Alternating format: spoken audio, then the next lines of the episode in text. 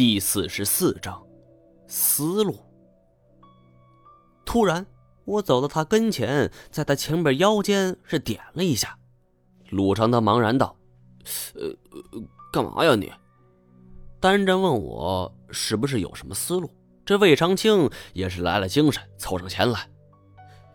这个东西，如果真用穴位来说明的话，那么这九个点就代表了人的九窍。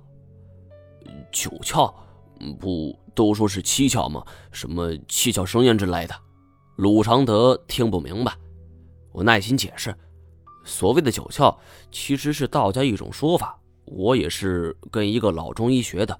比如头顶这个位置，代表的是顶窍百会穴；眉心正中间是一窍天目穴，而这后脑勺这个位置是神窍玉枕穴。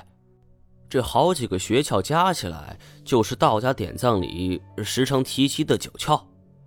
这跟蜀王墓有什么关系？道家一向注重修行自身，尤其是古代修炼这炼药都是道家手段。如果说蜀王真的是迷恋长生不老之术，很可能会向道家汲取一些东西。当然。呃，也不排除这蜀王个人所信奉的巫术是脱胎于道家的。其实这只是我个人猜测，却也并非说不通。天下所有的宗教都有着一种固定的信奉形式，不管是古代还是现代的中国或者外国的，这只要是宗教，就会沿循这种形式。而四川本地所流传的巫术。也有很大可能是从道教演化而来的，毕竟四川既有佛教名山峨眉，又有这道教名山青城，很多巫医邪术都跟这佛道两教有着些许关联，所以这一点也是基于事实所做出的推测，否则不可能那么巧要将人体九窍给罗列出来。嗯嗯，那那我们现在怎么办呢？照目前来看，这蜀王老爷子是不想让我们抄近路。我想，我们先从这会阴窍入手，看看情况如何。哦，有啊。鲁常德是一脸无奈，魏长青则是不动声色的收起了图。按照图上指示，我们来到会阴窍所在之地，大家是动手挖去了表面的浮土。从这里墓道顶部的雕饰来看，还真是一个人的胯下，不过没有生动形象的生殖器，分辨不出男女。蜀王既然是想让这个巨大的石人当自己的替身，那肯定是男人无疑了。但是这一点并不在我们讨论范围之内。虽然说这蜀王替身石人的胯下开个洞很不地道。但是眼下似乎并无其他选择了，而这次自然还是鲁常德动手。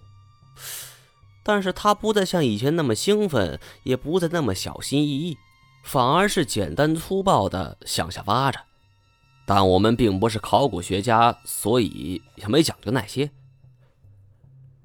又过了两个小时，总算是破开一个洞，这洞口周围还有着尖锐的利刺，就像是狗啃一般。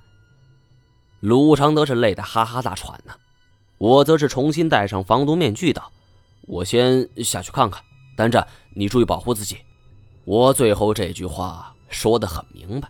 魏长青则是冷笑了一声。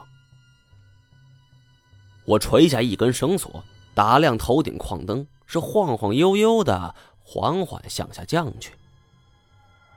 这一次倒是十分顺利。没多久，双脚就接触到了地面。抬头一看，距离头顶洞口也就三米多一点就算是跳下来也没什么伤害。我打亮了手电筒，是连续不断的晃动，给了上边一个安全的信号。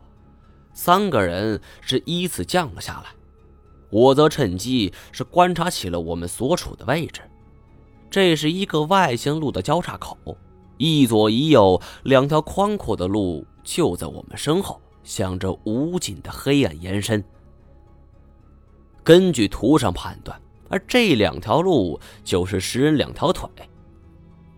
而在我们两边的墙壁上是精心雕刻的画卷，采用了阳刻的手法，所雕刻的无非是公烟乐舞、逮捕如兔之类的生活场景。除了描绘这墓主蜀王生前生活之外，并无太大参考价值。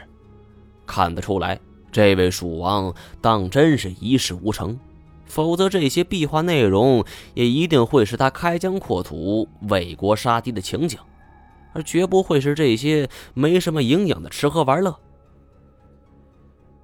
这一路看过去，这位蜀王似乎享乐就是一把好手啊。酒池肉林、声色犬马，这些不必多说。就比如其中这一幅雕画中展示了如此的场景：恢宏大气的蜀王殿内，上千名美貌女子是赤身裸体，只是身披薄纱，玲珑身材是若隐若现。随着宫廷乐师的舞蹈，是翩翩起舞，手若柔夷，体若无骨。举手投足之间，当真是美到极致。